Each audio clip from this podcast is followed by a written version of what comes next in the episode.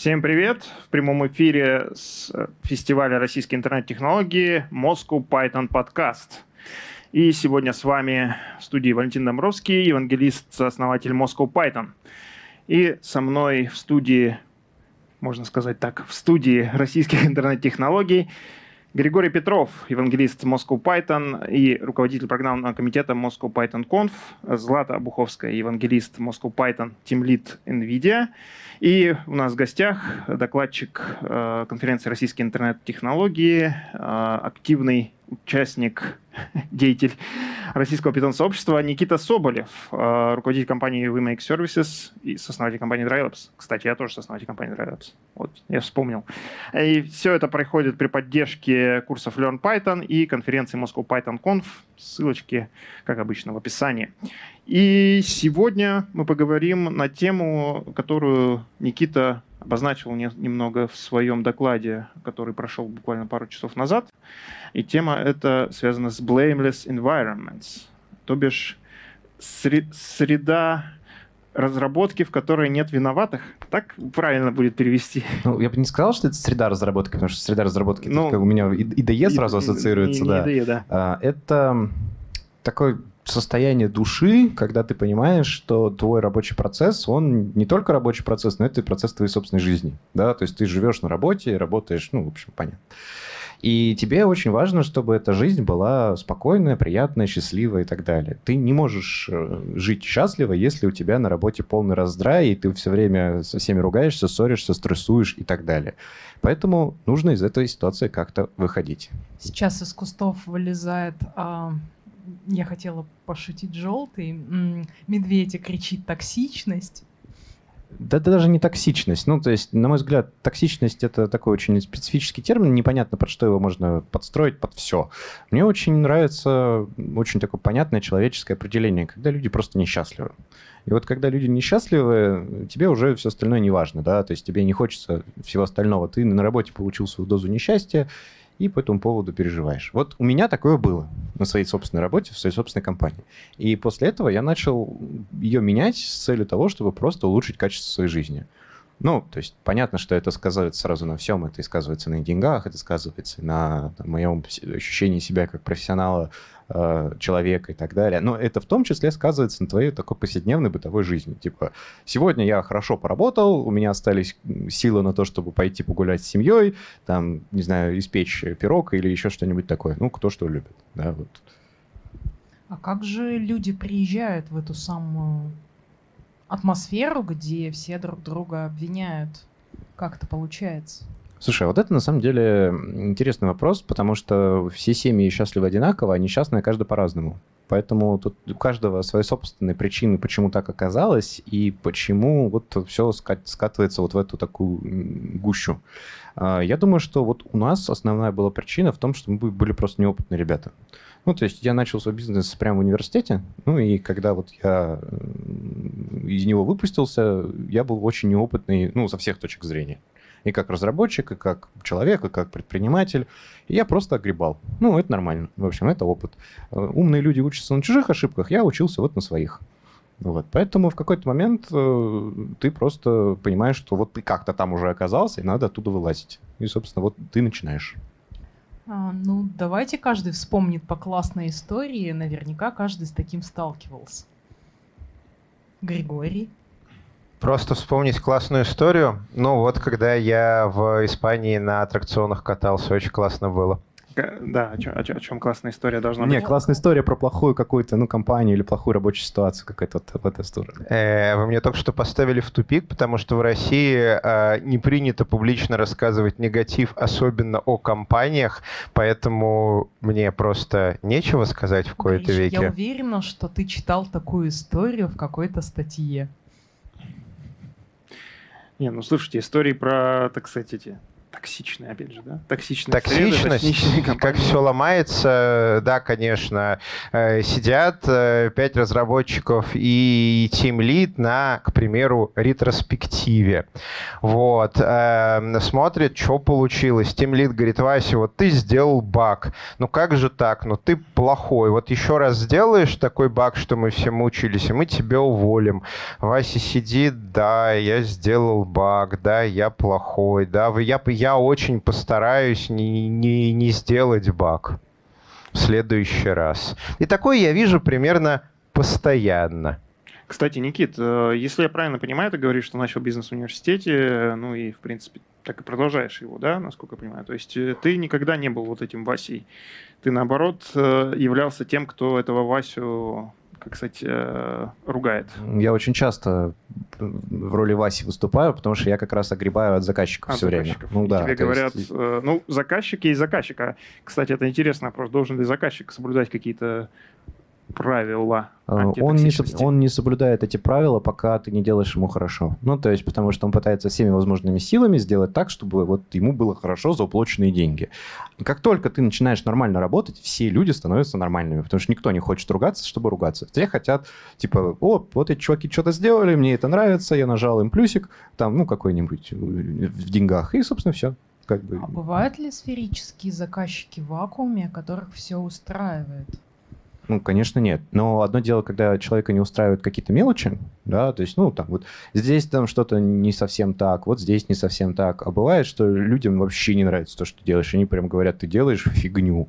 И вот, вот это абсолютно разные вещи. То есть первое — это конструктивная штука, которая превращается, условно, там, в тикеты, ну, которые ты исправишь когда-нибудь. А второе — это неконструктивная эмоция, вот, которая но ведь так часто бывает, когда бизнес пришел не из IT-сферы, а из какой-то еще, и теперь он хочет построить IT, и он пытается вот эти старые подходы применить к IT. И пока он не пройдет этот путь и не поймет, что старые подходы не работают, он будет вот этим самым токсичным заказчиком, хотя на самом деле он делает все правильно с его точки зрения. Наверное. У меня просто такая специфика, что, ну, так как у меня основной канал э, все-таки там связи с внешним миром это какая-то публичность, то вот те люди, которые меня смотрят, которые со мной знакомятся, они из IT. Поэтому у меня и такие клиенты. Но я уверен, что есть те, которые просто, в принципе, не умеют себя вести как э, положено в профессиональном сообществе, Такие есть. Но вот с ними я, к счастью, не сталкиваюсь. О, разговор перетек в русло, которое мне знакомо, и я наброшу. Это ж мое любимое проклятие нулевой цены копирования. Когда мы приходим, например, к строителям, да, и говорим так, вот, вот ты построил 10 дач, вот ты мне, пожалуйста, 11 построй вот точно так же, как предыдущие 10, вот план. И у заказчика есть очень простой способ понять, делают ему хорошо или делают ему плохо. Сравнить одиннадцатую дачу с десятой, девятой, восьмой и так далее. Я зову людей, которые делают ремонт в квартире, говорю, смотрите, вот вы делаете ремонт, вот картинка, сделайте как на картинке. И мне очень легко понять, делают они хорошо или делают они плохо. Я просто прихожу, а, смотрю, что нигде ничего не отваливается, все работает, и сравниваю визуально с картинкой. Похоже, нет. А теперь отрасли, в которых проклятие нулевой цены копирования которые производят информацию. Например, журнализм или программирование. Ты приходишь к журналисту, говоришь, напиши мне статью, но тебе не нужна такая же статья, как он ее, э, какую он уже писал, потому что ты просто берешь Ctrl-C, Ctrl-V тебе нужна другая статья, и у тебя нет простого способа понять, делают тебе хорошо или делают тебе плохо, не с чем сравнивать. К тебе приходят люди, которые хотят софт. Они могут быть бесконечно хорошими, правильными и мудрыми людьми, но если бы это был какой-нибудь софт, который уже кто-то делал, они бы не пришли к тебе за новым. Они бы там купили готовый. Поэтому, когда они от тебя хотят софт, они реально не знают, что такое хорошо и что такое плохо. И их понимание, что такое хорошо, что такое плохо и что они хотят, будут меняться в процессе изготовления софта. Как ты с этим живешь? Ты на самом деле поднял офигенную тему. А, давай с самого начала я начну ее разбирать, потому что я реально вот прям то же самое у меня было в голове. Когда я захожу на сайт других любых компаний, я что вижу? Наши проекты. И мне сразу становится так смешно, ну, типа, ваши проекты замечательно, и что это мне должно дать? Почему? Потому что я не знаю, как эти проекты делали, кто их делал. Может быть, эти люди уже ушли, какую используют методологию, язык программирования. Вдруг это все поменялось. То есть старый референс мне не говорит ни о чем. Но это, по сути, единственный способ продаж в нашей отрасли. Я сказал, нифига, у меня такого не будет, у меня на сайте не будет ни одного проекта, мы будем продавать воспроизводимый процесс разработки. И вот слово «воспроизводимый» является ответом на Гришин вопрос. Да? То есть этот процесс должен быть воспроизводим в разных условиях. Понятно, что пока я не могу сказать, что да, он действительно вот так работает, потому что я пока только экспериментирую, он находится в Early Alpha. У меня прямо на сайте тоже написано, он Early Alpha, то есть как бы ничего не ожидайте особо.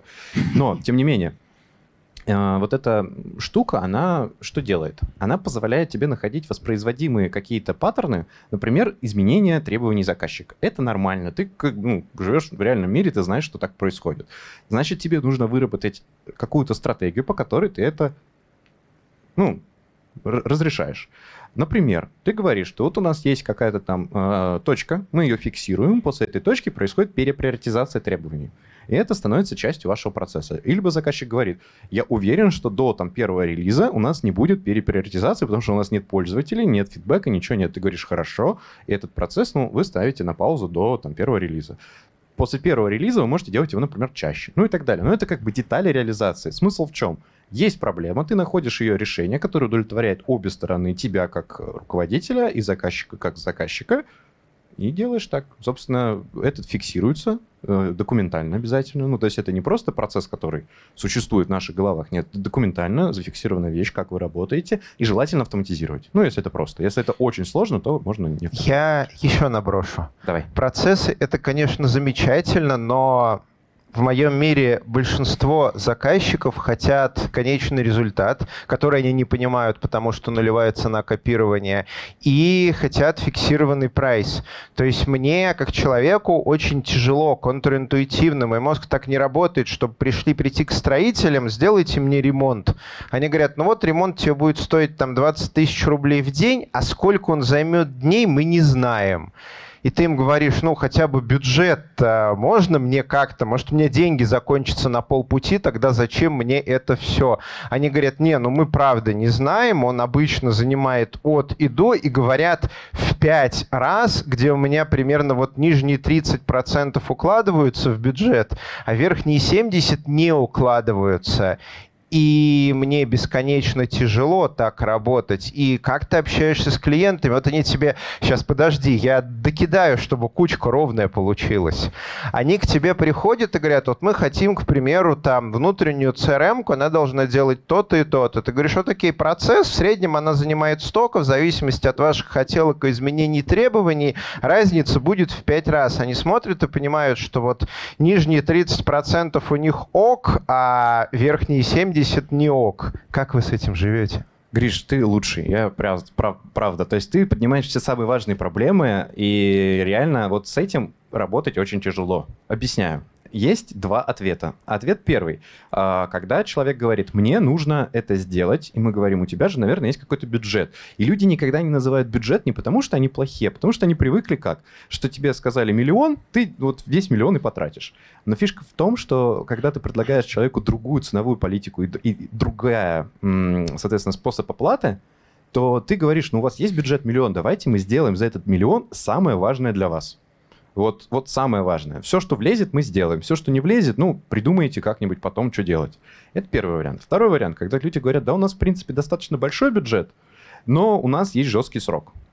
И ты говоришь, ну хорошо, давайте тогда умножим максимальное количество вот всех факторов, типа будет 5 человек работать 7 дней в неделю, 12 часов в день, и получишь некую цифру. И вот эта цифра, она недостижима. Ну, то есть потому что 5 человек 7 дней в неделю, 12 часов в день работать не будут. Ты говоришь, вот ваша цифра, которая, ну, типа, недостижима, это верхняя граница. Нижняя может быть, ну, типа, тоже, опять же, любая. То есть в этом уравнении у тебя получается одно неизвестное. Либо срок, либо деньги. Да. Хорошая позиция. И, Злата, ты позволишь мне третье набросить, пусть еще на некоторое время успокоюсь. У меня тут чек-лист. И третье, смотри. У тебя, у тебя 9 минут. Да, Такая... кроме проклятия нулевой цены копирования, IT, оно контринтуитивно. То есть тот же самый ремонт — это объекты физического мира, к которым люди привыкли. И когда в конце ремонта человек приходит и говорит, ну все хорошо, вот только ванную здесь вот э, врежьте стиральную машину.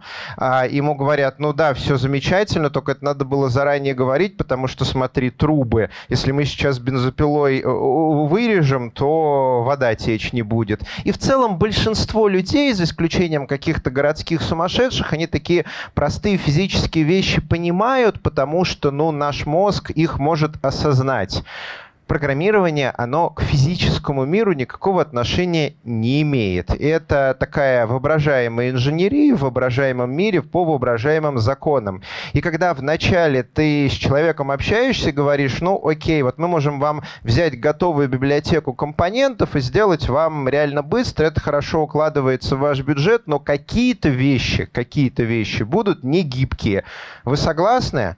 Человек, ну да, он ни слова не понял, но он согласен. Ты реально постарался ему объяснить, привел примеры, он согласился и ты реально быстро зафигачил интерфейс на какой-нибудь клевый липкий, и подходит уже конец разработки, и тебе говорят, а вот здесь вот сделай, пожалуйста, анимацию схлопывания виджета. Ты берешь эту библиотеку и неожиданно понимаешь, что авторы там как это, не предусмотрели, что ты в принципе эту анимацию сделать не можешь. Ну, что там выпиливать бензопилой и переделывать пол либо, и, в общем, это технически реально сложно. И ты пытаешься человеку объяснить, что мы можем сделать вот так, что там оно будет анимироваться, но снизу будет небольшой подвальчик, или там анимация будет в конце там один раз мигать. То есть предлагаешь ему варианты, как это можно технически решить, но человек говорит, ну, что ты меня лечишь, это же просто, это же сделать анимацию, я вот сам со знанием HTML и CSS да. могу это сделать на две строчки, ты профессионал, что за говнокод ты написал, что там нельзя встроить анимацию. И этому человеку не получится объяснить про библиотеку. Это слишком абстрактно. Как вы с этим живете? Слушай, ну, естественно, э, не очень часто, но такие ситуации возникают. Э, очень часто возникают как раз ситуации, когда это, это что-то визуальное, человек может это потрогать, э, потому что когда ты говоришь про какие-то данные, масштабирование, это он не очень понимает, и он верит. Когда он это видит, он такой, ну да, действительно, ну почему вы не можете взять и изменить размер кнопки? И ты ему говоришь, ну чтобы изменить размер кнопки, нам нужно добавить property вот в эту штуку. Замок. Неделя работы. Да, неделя работы.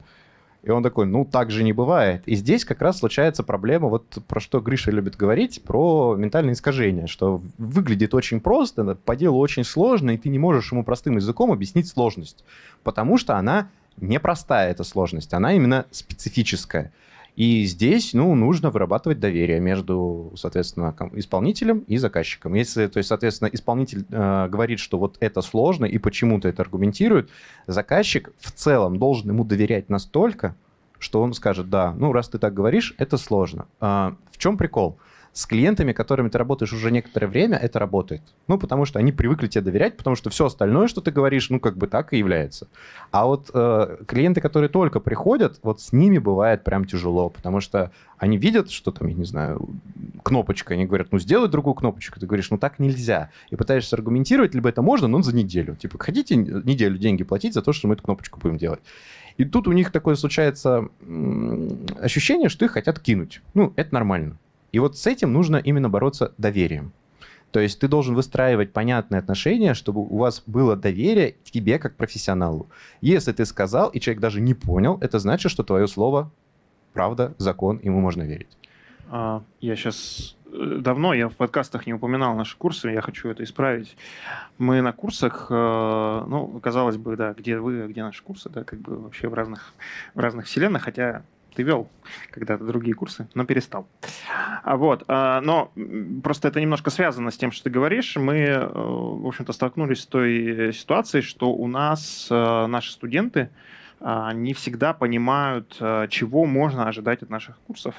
И э, в том числе, чего можно ожидать от кураторов наших курсов, поскольку у нас как бы, работает там условно на наборе там, человек 20 кураторов, да, и, э, в общем-то, мы сталкивались с тем, что у каждого куратора свой подход к тому, как он это, как он это делает, и мы не против этого, но есть определенные правила, которые мы бы хотели ввести, да, и что мы сделали? Ну, столкнувшись э, несколько раз э, с моментами, когда, там, ну, например, э, ученик пишет куратору, он долго не отвечает, или ученик пишет куратору, а куратор пишет, что я вообще, я, отстань от меня, я там могу ответить только вечером, что-нибудь в таком духе.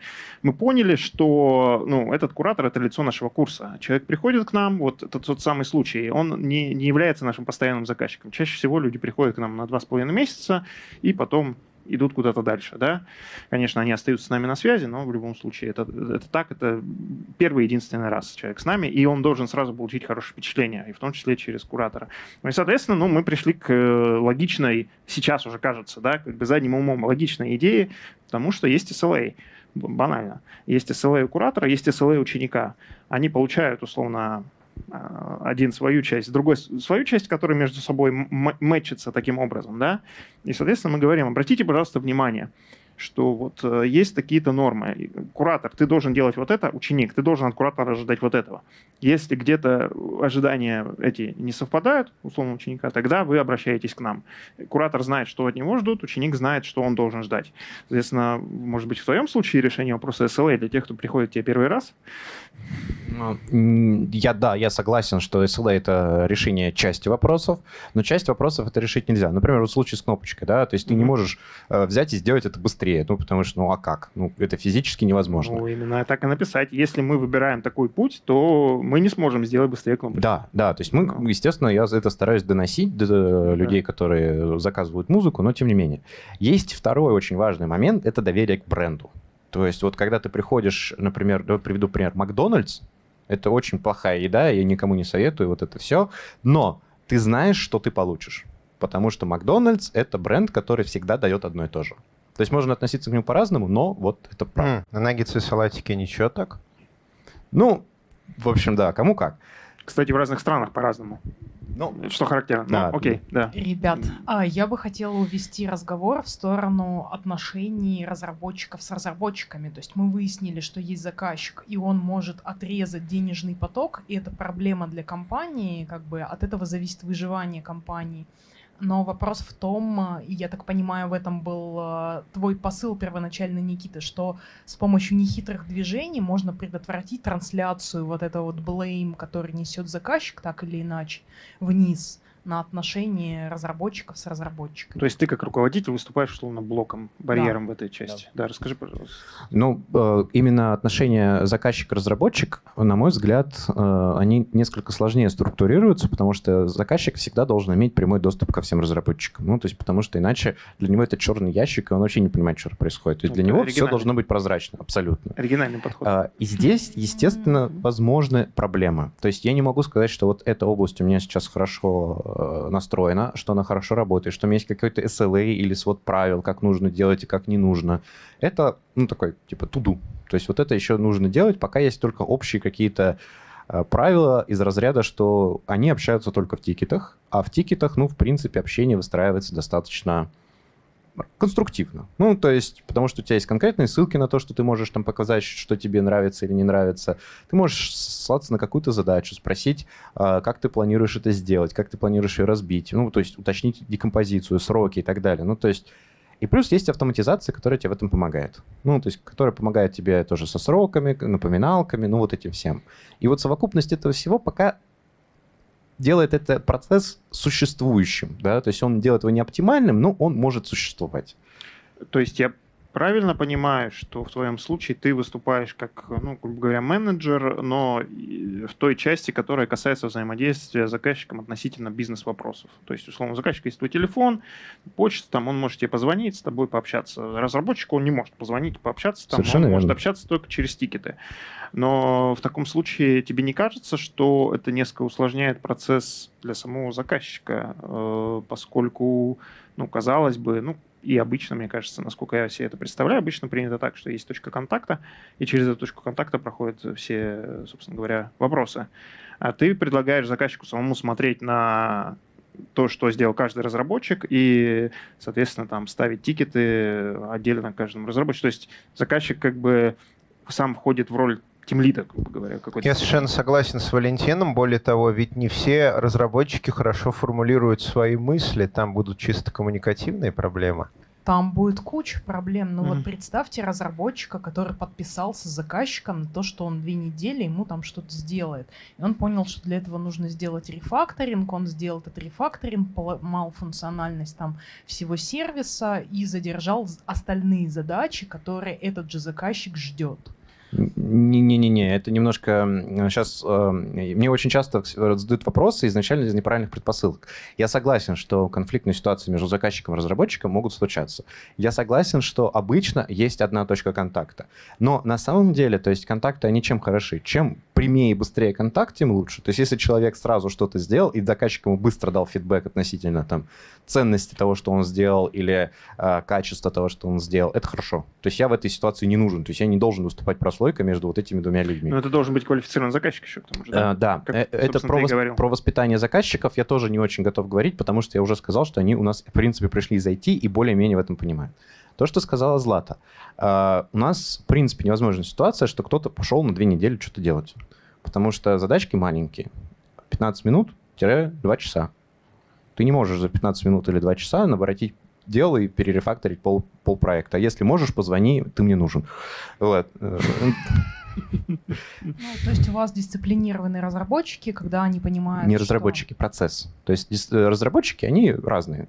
А вот процесс дисциплинированный. Вот задачи только такие. В таком процессе я вижу большую уязвимость. Кто-то должен следить за работой всех разработчиков и микроменеджить их, деля таски на до 4 часов. Два-три человека так получится микроменеджить, при этом это сожрет все время у человека, который менеджит, а вот уже десяток нет. Я пробовал. Совершенно верно. А, вот у меня есть проекты, которые работают на полуавтоматическом режиме, где я очень много руками делаю. Почему? Потому что эм, они обычно связаны с какой-то, ну, там, либо долей риска, либо э, специфическим процессом, либо еще чем-то, к чему автоматика не готова. Ну, по каким-то причинам. А, есть проекты, которые работают стабильно, и там полная автоматика вообще всего. И там обычно больше людей. И в чем прикол? А, два-три человека я менеджер на таких задачах спокойно, вообще не напрягаюсь. Ну, потому что у меня опыт уже большой этого. А вот когда их много, они умеют менеджерить себя сами, плюс автоматика их заставляет. И получается, что ты не можешь, например, закрыть задачу а, там, при определенных условиях, если ты не создал новых себе задач это автоматически можно проверить. То есть, если у тебя есть тудушка в коде, но нет новых задач, ну, как бы, либо, наверное, что-то пошло не так, либо нужно получить approve от э, человека, который, э, ну, ревьюет все это дело, что да, это нормально. Типа, поставил тудушку, которая вообще не важна. Ну, типа, вообще не важна. Вот. И совокупности всех этих факторов она помогает делать эту концепцию жизнеспособной для того, чтобы пробовать. То есть это не рабочий инструмент, типа как agile, давайте того сейчас возьмем скрам, у нас все заработает. Нет, это экспериментальная тема, которая вот в процессе всего э, цикла, она самообучается, самообучается на то, чтобы делать лучше. А, Никит, есть такой подход. А, считается, что заказчик это такой человек, который вот как ребенок в конфетном магазине. Хасю, хасю, хасю. И он всегда хочет ручки, чтобы порулить вот этими самыми гномиками, которые там какие-то из кубиков что-то строят. И а, для этого грамотный менеджер, ну, может быть, я не знаю, с таким классическим подходом, он дает ему visibility, то есть, а, ну, контроль, но не операционный контроль. Операционный контроль осуществляет менеджер, тимлид, там, техдир и так далее а некоторое понимание того, что происходит и когда это будет сделано. Но при этом считается, что ручки по управлению у заказчика лучше отбирать. Вот э, как ты считаешь, э, тот подход, который практикуется у вас, он э, противоречит вот этому вот классическому подходу или нет? Ну, у заказчика есть только один способ управления – это создавать таски. Создавать таски он умеет. Ну, то есть глупо было бы забирать эту возможность у заказчика. А дальше таска должна пройти через два очень важных момента. Это оценка приоритета и оценка стоимости. Вот в этот момент там участвую только я. То есть, если я вижу, что заказчик создал какую-то прекрасную таску на то, чтобы поменять цвет кнопки, это займет неделю, я говорю, замечательно, но нет. Я ставлю приоритет 1, даю ей там цену ну, 0 на данный этап, что, ну, типа, там надо еще research, как это сделать, вот это все. Но э, вот таким образом я забираю у заказчика именно рычаг вперед. То есть он может рулем куда-то покрутить, но вот именно рычаг вперед он нажать не может. Прикольно. То есть в вашей модели заказчик это получается такой классический продуктовнер, что ли, который там генерирует безумные идеи, вы потом ему говорите там, а, как это можно, когда это будет сделано. Совершенно верно. Или не говорим, когда это будет сделано. Ну, когда-нибудь сделаем. Когда вот там у нас пропускная способность вот такая, посмотри статистику, у нас вот столько, а, и типа вот есть такие-то временные промежутки, когда мы можем это сделать. Ну, типа того. Давай вернемся к э, изначальной теме нашего, э, нашей беседы, собственно, заявленной теме нашей беседы, blameless environment, да, и все-таки попробуем э, ну, в какой-то степени резюмировать, может быть, как же в итоге так получается. Во-первых, интересно, с чего все начиналось, и почему ты, собственно, заботился с вопросом создания blameless environment, с одной стороны. Ну и с другой стороны, как же в итоге получилось, что ну, у тебя, по крайней мере, по твоим словам, э, для разработчика создана такая вот среда? Ну, началось все с того, что я, во-первых, потерял много денег. Ну, то есть... И, за счет чего? Ну, за счет того, что провалил очень много проектов. Причем а. одновременно. Ну, то есть... И второе из, из логичное следствие, что я подумал, что это люди в этом виноваты. Ну, типа, я потерял много бабла, как же так? Ну, То есть это... проекты провалились, потому что люди не смогли, люди виноваты. Да, ну и это очень логичный вывод, когда ну, ты логично. потерял много бабла. Но да. потом, когда ты угомонился и ну, начал думать, ты понял, что, в принципе, то, что ты делал, это вот к этому и вело. Ну, то есть, и ты на удачу, ну, и на какие-то проекты получались, какие-то не получались, ну, это удача, рулетка. А потом ты начинаешь думать, нет, я хочу воспроизводимый процесс. Я хочу воспроизводимый процесс, который гарантированно дает некий результат. Понятно, что он не всегда идеальный, да, но некий результат он тебе гарантированно даст. И вот дальше ты начинаешь с этим делать. Ну, а потом ко мне пришло осознание, что я очень многих хороших разработчиков в тот момент потерял просто потому, что, ну, я сам дурак. Вот. И признание своей неправоты плюс э, переработка того, что ты делаешь, она приводит, ну, вот меня к такому пониманию. И что же есть Blades Environment вот в твоем, в твоей компании? В моей компании это очень простая идея, что разработчик и любой человек вообще никогда ни в чем не виноват.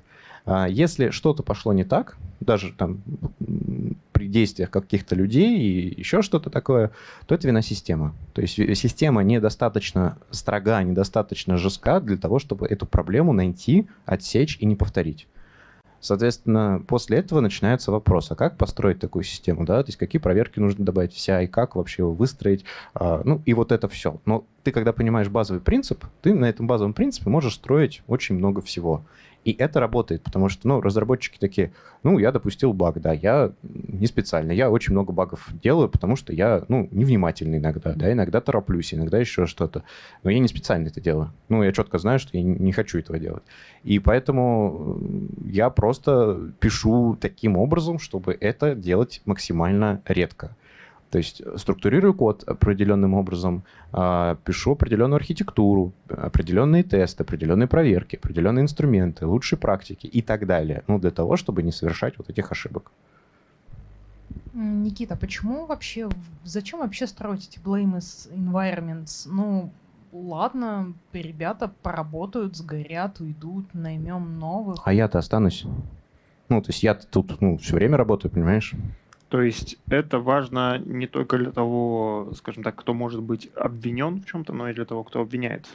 Конечно, то есть ну, прежде всего я думаю о себе. То есть я хочу спокойно поработать, заработать много денег и пойти эти деньги с удовольствием тратить со своими друзьями, семьей и так далее. То есть я не хочу, чтобы моя работа негативно влияла на мою жизнь. Я хочу, чтобы она позитивно влияла на мою жизнь. А для этого мне нужно, ну, собственно, все это построить. Создавать э, позитивную среду для тех, кто с тобой работает. Да, в, том числе. в том числе, да. Логично.